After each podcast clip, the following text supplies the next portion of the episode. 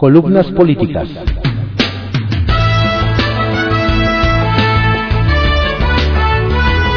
Continuamos con la audiosíntesis informativa de Adriano Ojeda Román, correspondiente a hoy, miércoles 8 de junio de 2022.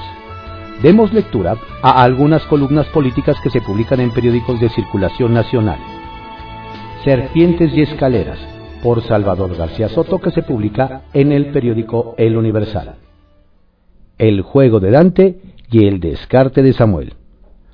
A Dante Delgado se le pueden criticar muchas cosas, pero no que no tenga clara la estrategia política con la que ha logrado posicionar a Movimiento Ciudadano como una de las fuerzas políticas emergentes de mayor crecimiento en el escenario político nacional. El exgobernador veracruzano, formado en el viejo sistema político priista, que lo impulsó y luego lo traicionó al acusarlo y llevarlo a la cárcel por una venganza política, aprendió bien que en el juego político no siempre es de sumas y restas. Tras haber sido parte de la alianza de partidos que impulsó la campaña de Andrés Manuel López Obrador en 2006 y 2012, primero como Convergencia Democrática y luego ya como Movimiento Ciudadano, el partido creado por Dante decidió cambiar de aliados en la elección presidencial de 2018 y apoyó al candidato del PAN, Ricardo Anaya, como parte de la coalición Por México al Frente, de la que también era parte el PRD. Intentando alejarse de la sombra del caudillo, obtuvo un 1.79% de la votación de la alianza, pero en esa misma elección obtuvo su primer gubernatura con Enrique Alfaro en Jalisco, lo que sumado a su votación en Veracruz le permitió llegar al Congreso de la Unión con siete senadores y 27 diputados. A partir de esa elección, MC y su fundador se trazaron una nueva y arriesgada estrategia para un partido que hasta ese momento había ido siempre en alianza y coalición con otras fuerzas políticas. Competir solos y postular a sus propios candidatos con un perfil propio de políticos jóvenes hombres y mujeres que, algunos sin militancia política previa y otros provenientes de distintos partidos, le fueron dando forma y presencia a una nueva organización política de centro izquierda que tomaba distancia de los usos y estilos del viejo PRI, pero también se distanciaba de las formas radicales y polarizantes de Morena y el López Obradorismo. Para los comicios de junio de 2021 vino la prueba de fuego para el partido de Dante Delgado. Con sus propios candidatos al Congreso intentó una alianza con el PAN en Nuevo León para postular al senador Samuel García, pero los panistas le exigieron al dirigente nacional emesista, Clemente Castañeda, que les entregaran la mayoría del Congreso local y las principales candidaturas a las alcaldías más importantes del Estado. MC rechazó las condiciones panistas y se decidió por ir solos en Nuevo León y sin sumarse a la alianza opositora de Va por México. La apuesta resultó no solo al ganar el gobierno de Nuevo León, sino también al obtener en la votación nacional el 7.27%, equivalente a 3.449.892 votos, que le valieron una bancada de 23 diputados federales en la actual legislatura. Así de golpe, con candidatos jóvenes y campañas creativas, Movimiento Ciudadano dejó de ser un partido satélite, como el PT o el Partido Verde, y se colocó como la cuarta fuerza política nacional al rebasar a los dos aliados de Morena e incluso al PRD. La estrategia de Dante funcionaba y sin necesidad de alianza ni coaliciones con otras fuerzas políticas más grandes. Tomó forma un partido que gira en su propia órbita y que no necesitó para ello ni del oposidorismo dominante ni de la alianza opositora del PRI, PAN y PRD. La osadía de Dante Delgado y de MC les valió ser acusados de traidores a la democracia, tanto por el oficialismo morenista como por la coalición opositora. Los dos extremos ponían en duda su estrategia y veían con suspicacia y sospechosismo el juego por la libre del Partido Naranja al que todavía acusan de fragmentar el voto opositor para favorecer a Morena. Mientras en el oficialismo también siguen viendo con recelo su crecimiento y posicionamiento, a partir de sus triunfos en 2018 y 2021. Con el salto en los comicios de 2021 y la victoria en Nuevo León, surgieron otras dos figuras que hoy son parte de los activos de MC. El gobernador Samuel García y el alcalde de Monterrey, Luis Donaldo Colosio Riojas. Con miras al 2024 y a la sucesión presidencial, ya adelantado oficialmente por el presidente López Obrador, ambos personajes son mencionados como posibles candidatos emesistas a la presidencia, junto con el gobernador jalisciense Alfaro. Ayer en una entrevista que le realizamos en el Palacio de Gobierno de Nuevo León a Samuel García, se descartó como aspirante presidencial en 2024. No, yo no voy por el 2024. No me interesa. Mi mayor activo es la juventud. Voy a terminar el gobierno de 40 años y ya veremos. Mi única prioridad es hacer un buen gobierno en Nuevo León, nos dijo el mandatario, quien consideró más viable una candidatura de Luis Donaldo Colosio Rojas a la presidencia, aunque dijo que esa es una decisión que tendrá que tomar el alcalde regiomontano, al que se refirió como mi gran amigo y compañero de la carrera.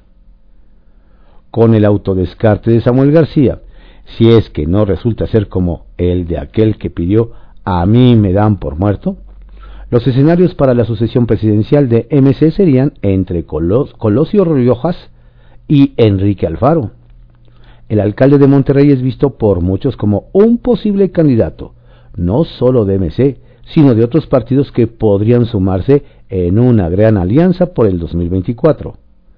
En cuanto a Alfaro, si bien persiste en sus aspiraciones presidenciales, el tema de la violencia e inseguridad en Jalisco, además de las controversias y pleitos en su estado, entre ellos con la Universidad de Guadalajara y con el rector Padilla López, colocan al gobernador jalisciense en una situación muy incierta para pensar en un proyecto nacional. Pero hay otro escenario que tampoco se descarta dentro de MC, y es que si Marcelo Ebrard llega a romper con Morena, las puertas del partido, dicen algunos MCistas, se abrirían para el canciller que tiene una cercana relación con Ebrard. Veremos, en todo caso, si la estrategia de Dante de consolidar a MC, ya no solo como la cuarta fuerza nacional, sino hasta la tercera por el, el desfonde del PRI y su pérdida de gubernaturas, sigue dando resultados, luego de que en los comicios del pasado 5 de junio su partido se quedó con niveles bajos de votación, de entre 3 y 8% y no compitió en ninguno de los seis estados. Aún así, Dante Delgado dice que lograron aumentar su votación y en estados como Aguascalientes e Hidalgo superaron incluso al PRI para 2024, dice, el dirigente no habrá alianza con la oposición y MC, competirá solo, igual que lo hará en 2023 en Coahuila y Estado de México. Historias de reportero por Carlos Doré de Mola, que se publica en el periódico El Universal. El país de Aquí no pasa nada. No hay ningún problema. No hubo ningún problema, dijo el presidente López Obrador después de que un grupo armado con fusiles AK-47 detuvo a un convoy de periodistas que seguía su gira por Sinaloa. Entonces, si no hay muertos, ¿está bien que civiles armados detengan a la prensa? Aquí no pasa nada. Sobre la jornada electoral, el lunes, tras una tupida lista de denuncias por comprar por compra de votos y reparto de despensas, dijo: "No dudo el que hayan repartido despensas y dinero, pero nada que ver con lo que había anteriormente. Entonces, si se viola la ley electoral, no importa. Con que sea menos que antes, ya está bien. Aquí no pasa nada. También sobre las irregularidades del domingo, ayer en la mañana dijo, a pesar de las tensiones, no se tuvo pérdidas de vidas humanas. Si hubo estos llamados levantones, estas arbitrariedades a las que hice mención, órdenes de aprehensión, de detenciones, pero no pasó a mayores. Afortunadamente, ya todos los que habían sido detenidos, el informe de hoy es que ya están en libertad. Periodistas que fueron detenidos, desaparecidos, los liberaron. Entonces, si te liberan, no importa que te secuestren. aquí no pasa nada. Sobre la inflación, que está en los niveles más altos de los últimos 20 años, López Obrador se reúne con la gobernadora del Banco de México, pero por ejemplo, los temas de inflación, no tratamos eso, fueron otras cosas. Intercambiar puntos de vista de cómo va la situación económica y va bien. Aquí no pasa nada. En el país de aquí no pasa nada vive el presidente López Obrador. Pero todos los demás vivimos en otro lugar. Sacia Morbos. Se lo dije en esta columna. El Banco del Bienestar es un cascarón, uno más de los montajes de López Obrador. La Auditoría Superior de la Federación lo confirmó. Hace unas semanas identificó un gasto de 65 millones de pesos para un software que no está instalado ni operando. El Banco del Bienestar es un fiasco. No pudieron construir las sucursales prometidas. Apenas repintaron unas que antes eran del Bansefi. No tiene core bancario, no tiene software, no tiene personal. Además, arranca con una cartera vencida gigantesca. El gobierno repartió el programa de microcréditos, tandas del bienestar sin incubar negocios, sin seguimiento, privilegiando a afiliados de Morena. El 83% de las tandas no se pagan. El 99% de los créditos a la palabra no se pagan. ¿Por qué? porque no son tandas ni créditos. Es dinero que se usa para comprar votos, para representantes de casilla, movilizadores de acarreados, etc. Así me lo aseguran fuentes del propio gobierno. Por cierto, la funcionaria que fracasó con los microcréditos está ahora al frente de Telecom. Tiene el plan de volver la financiera de bienestar. Receta para profundizar el fracaso. Arsenal, por Francisco Garfias, que se publica en el periódico Excelsior. Un enigma llamado Monreal. Ricardo Monreal sostuvo ayer que Movimiento Ciudadano acabará por integrarse a la Alianza Va por México PAN-PRI-PRD rumbo a la próxima elección presidencial. Caminarán juntos en el 24 no solo por ser competitivos, sino por sobrevivencia. Si caminan dispersos, aislados, no hay forma de que le ganen a Morena, afirmó en rueda de prensa. El análisis del proceso electoral del pasado domingo que hizo el coordinador de la bancada de Morena en la Cámara Alta lo llevó a afirmar que la oposición tiene necesidad de reagruparse y de constituir un solo frente político. Monreal conoce muy bien a Dante Delgado, dirigente nacional de MC. Entre ellos fluye la comunicación, a menudo se les ve juntos, sabe de lo que habla.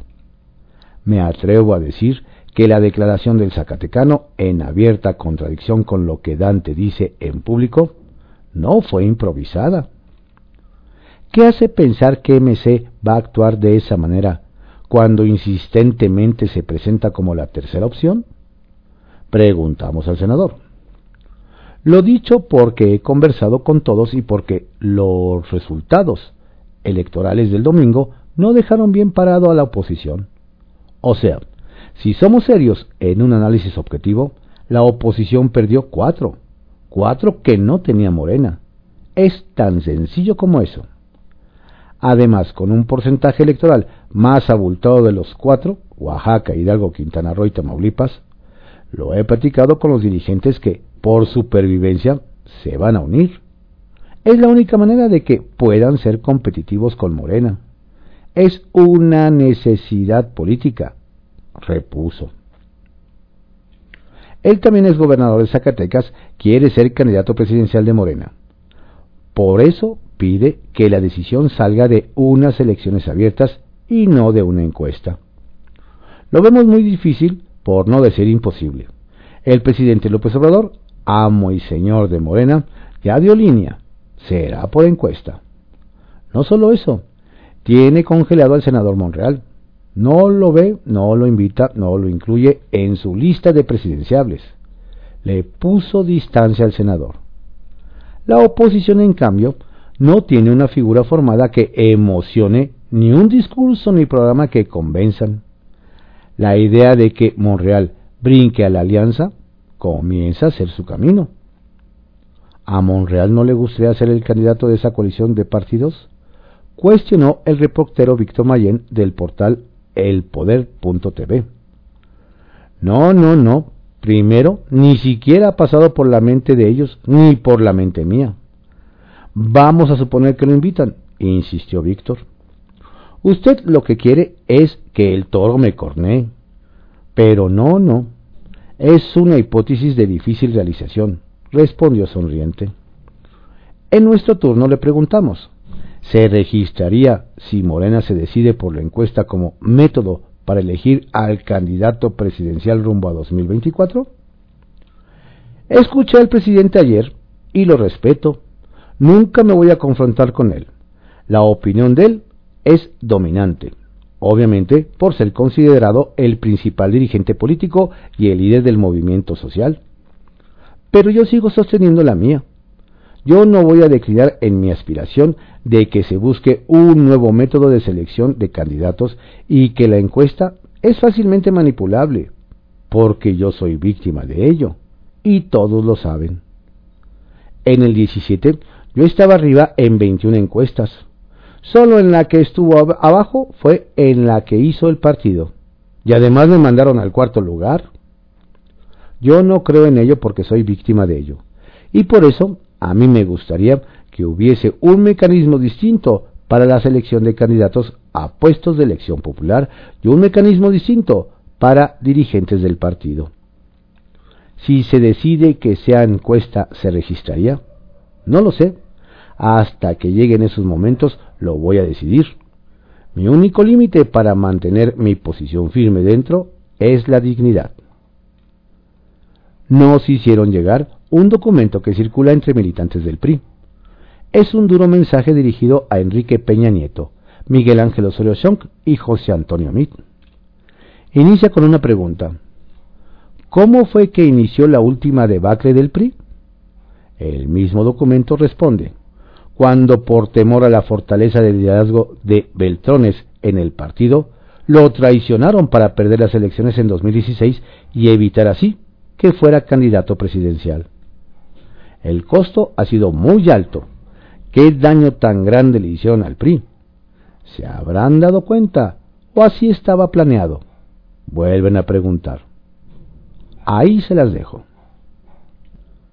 Capital Político por Adrián Rueda, que se publica en el periódico Excelsior.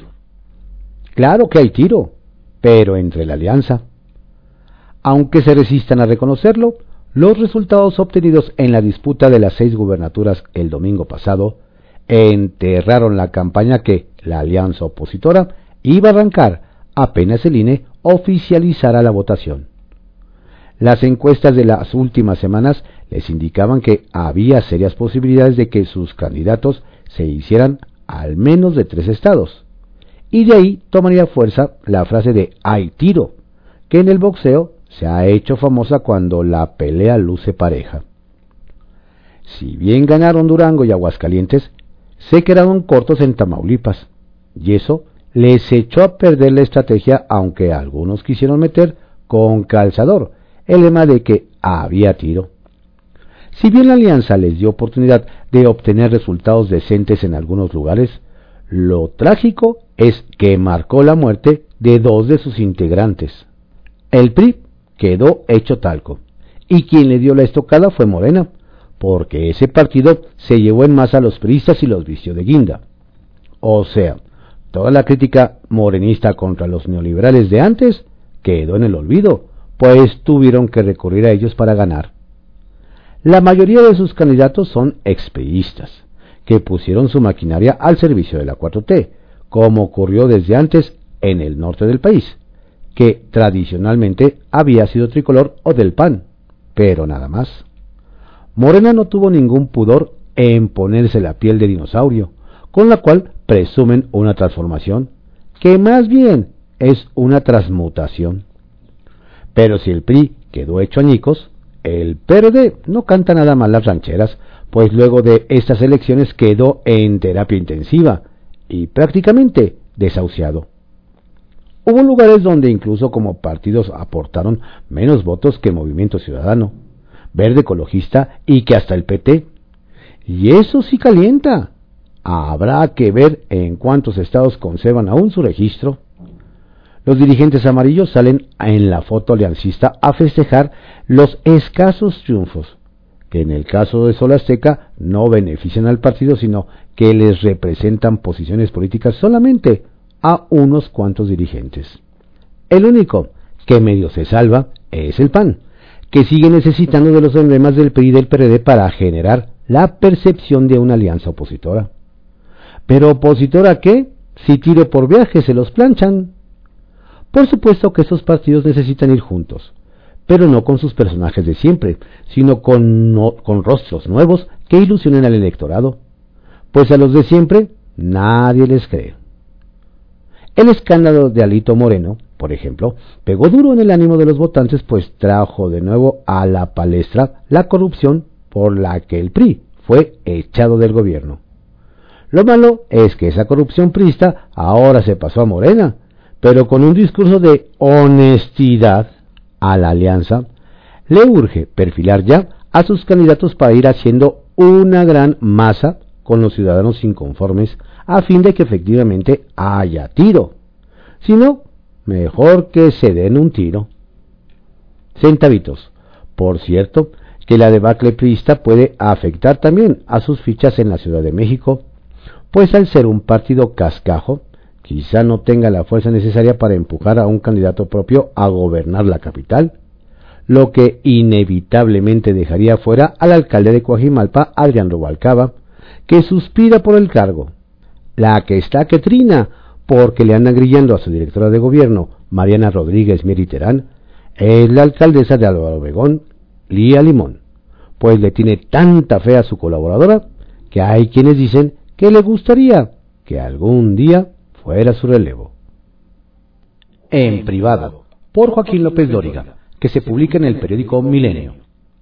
Que ya no me expliquen, es él. Hay momentos en que la razón no me da. Cuando veo los fallos del gobierno del presidente López Obrador y su éxito en reconocimiento arriba del 60%. Y en resultados electorales, cuando acaba de ganar cuatro de seis elecciones estatales, ya tiene 22 gobiernos en cuatro años. Acabó con estancias infantiles, refugios para mujeres, escuelas de tiempo completo, promoción turística, apoyo a empresarios en la crisis, el Fondem, el Naim, recortó plazas, más el medio millón de muertos por el COVID, la negativa a vacunar a menores, el desabastecimiento de medicinas, más los 123.000 homicidios dolosos, 32.000 desapariciones y 3.386 feminicidios en su gobierno. El aumento de 4 millones de mexicanos en pobreza la falta de crecimiento económico por debajo de 2018 y lo que usted, lector, quiera añadir. Y que aún mantenga esas cuotas de reconocimiento con visos claros de que su candidato presidencial gane en el 2024. Me han dicho que López Obrador es un fenómeno. Y no, no es eso. Es un dirigente que desde el poder ha establecido todo lo que anunció. Nadie se puede llamar engañado que controla legislativo, una ala del judicial y al gran capital que poco a poco va disminuyendo a los organismos autónomos, mientras que a nivel electoral se apoya en sus programas sociales y en su cotidiano discurso sin que haya oposición alguna. La suma de todos estos factores ha hecho de él lo que es hoy, lo que será mañana, tras ganar las elecciones presidenciales de junio de 2024. Así que ya no me expliquen, es él. Retales. 1. Órdenes. El presidente en Oaxaca recorrerá mañana la zona destrozada por el huracán Ágata y revisará el trasísmico a cargo de la Marina, a la que le acaba de aumentar encargos en esa zona, más todo el desarrollo de las Islas Marías, la rehabilitación del puerto de Guaymas y la carretera que lo une con Chihuahua. El reto es cumplir. La Marina no es el ejército en cuanto a capacidades y recursos. 2. Aventura. Fuera de sí, Mario Delgado ratifica que procederá su denuncia en la Fiscalía General de la República contra los 223 diputados de oposición que votaron contra la reforma eléctrica presidencial. Y dos aspectos graves. Lleva al terreno de lo penal una diferencia constitucionalmente garantizada, que busca encarcelar a toda la oposición al estilo Ortega en Nicaragua, y empinar a la Fiscalía de Alejandro Gersmanero, que lo tendrá que sobreser. Y tres, cumbre. Es cierto lo que me dijo el embajador Arturo Sarucán. El presidente Biden, más que querer a López Obrador en la cumbre de las Américas, lo quiere para contener a los cientos de miles de migrantes que desde México buscan entrar a Estados Unidos y que su gobierno, con Guardia Nacional y el Ejército, sigue tratando de contener en Chiapas hasta que se dé una tragedia que no deseo. Estrictamente personal, por Raimundo Riva Palacio, que se publica en el periódico El Financiero. Se equivocó López Obrador. Primero, como se dice, lo primero, justificar su ausencia en la Cumbre de las Américas porque excluir tres dictaduras es una política obsoleta, intervencionista. Es un chiste que se cuenta solo en el mismo monólogo donde el presidente Andrés Manuel López Obrador acusó al gobierno del presidente Joe Biden y a senadores demócratas y republicanos de ello, se entrometió en la política interna de Estados Unidos con amenazas electorales veladas. Su inasistencia fue vista como un golpe por los principales diarios estadounidenses cuyo desdén, The Washington Post y Los Angeles Times, reduce las expectativas de restablecer la influencia de la Casa Blanca en el hemisferio y mina el deseo de López Obrador de ser visto como un líder en la región. The New York Times. López Obrador se quedó solo en compañía de tres dictadores y otras naciones de peso relativo. A la cumbre acudirán 23 jefes de Estado y de Gobierno, incluidos Jair Bolsonaro, presidente de Brasil, la principal economía de la región. El argentino Alberto Fernández, con la representación de la comunidad de estados latinoamericanos y caribeños, que López Obrador quiso utilizar para forzar la destitución de Luis Almagro, secretario general de la OEA, sin que le alcanzara. El chileno Gabriel Boric, que se espera haga el alegato de las mañaneras de López Obrador, pero de frente a Biden, y un aliado de Palacio Nacional, Pedro Castillo, de Perú. Dos terceras partes del continente no irán. En un caso porque le dio COVID al presidente de Uruguay, Luis Lacalle, y en otro el del guatemalteco Alejandro Yamatei, porque en un año dejará el poder. Prefirió cancelar su presencia por apoyar a su fiscal, Consuelo Porras, acusado por Estados Unidos de corrupción, previendo quizá acusaciones del mismo tipo una vez que deje el poder. O el salvadoreño Nayib Bukele, que canceló su asistencia por las protestas por violaciones a los derechos humanos que iba a enfrentar en Los Ángeles. Cada líder latinoamericano tenía una justificación política cara para no ir, salvo López Obrador, quien mantuvo en suspenso su asistencia a la cumbre no como apoyo solidario a tres dictaduras, sino como una reacción emocional a un extrañamiento que hizo el Departamento de Estado por sus declaraciones contra el gobierno norteamericano. A partir de ese enojo, se montó en un burro y fue cerrándose los espacios de maniobra.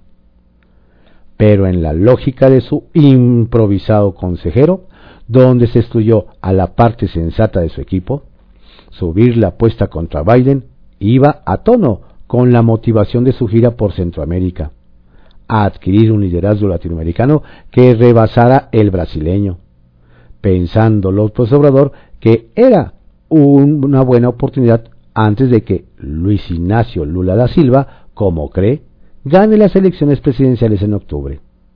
López Obrador siguió elevando el costo a Biden, aunque si se ve de manera objetiva, su boicot de la cumbre solo tuvo dos seguidores reales, Xiomara Castro de Honduras y Luis Arce de Bolivia.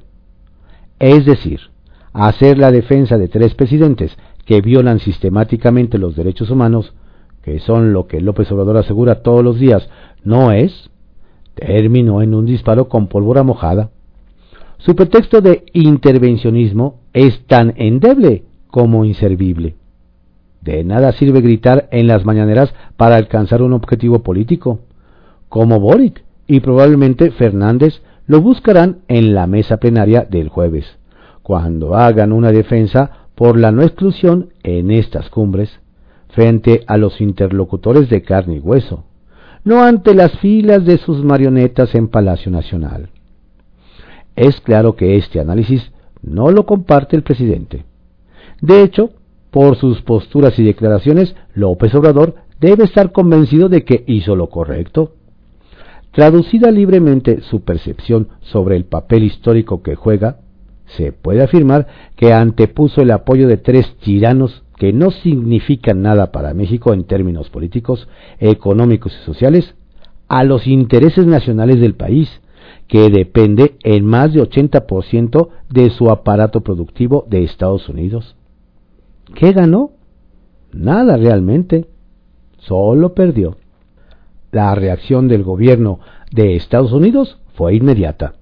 Tras su anuncio de que no iría y el freno que tenía la oficina de la representación comercial de la Casa Blanca se levantó. Al presentar Catherine Tai la cuarta demanda a una empresa en México por presunta violación de los derechos colectivos de los trabajadores en violación del acuerdo comercial norteamericano. Seguramente ni López Obrador ni sus improvisados asesores tomaron nota de ello, porque se enfocó el presidente en dirigir su metralla contra varios senadores por sus vinculaciones con la comunidad anticastrista, deslindando a Biden de ellos, como si realmente hubiera discrepancias sobre lo que piensan de la trilogía de dictaduras latinoamericanas de una forma paternalista. Atacar a los senadores como lo hizo el lunes, tuvo repercusiones casi inmediatas. Poco después de que los embistiera, el Banco Central, Bob Méndez, presidente del poderoso Comité de Relaciones Exteriores del Senado, divulgó una declaración donde afirmó que se unía a aquellos crecientemente preocupados por la decisión del presidente López Obrador de pararse junto a dictadores y déspotas en lugar de representar los intereses del pueblo mexicano en la cumbre. Ayer siguió otro senador, Marco Rubio, uno a los que se refirió López Obrador sin mencionarlo por nombre. En un mensaje en Twitter en español y con una fotografía del presidente con la mano sobre la frente, simulando a un cuerno, escribió, Me alegra ver que el presidente mexicano que ha entregado secciones de su país a los cárteles de la droga y es un apologista de la tiranía en Cuba, de un dictador asesino en Nicaragua y de un narcotraficante en Venezuela, no estará en Estados Unidos esta semana. López Obrador abrió con su posición maniquea dos frentes en Washington, que ya comenzaron a moverse contra él. Los intentos que se habían venido haciendo desde hace semanas para distender las relaciones bilaterales y lograr una mejoría hasta ahora han fracasado.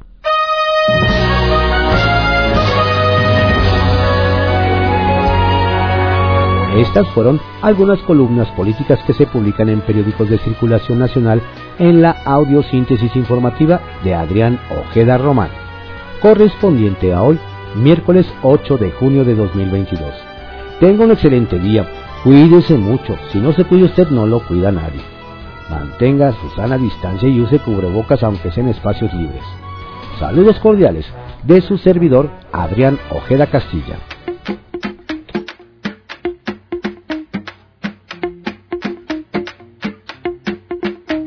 pour me. Une chanson pour marcher sur la lune, sur la montagne. Tu m'as promis une chanson pour danser sous la pluie, sur la pointe des pieds. Une chanson qui m'accompagne pour jamais te quitter. Une chanson pour ne pas t'oublier. m'a promis.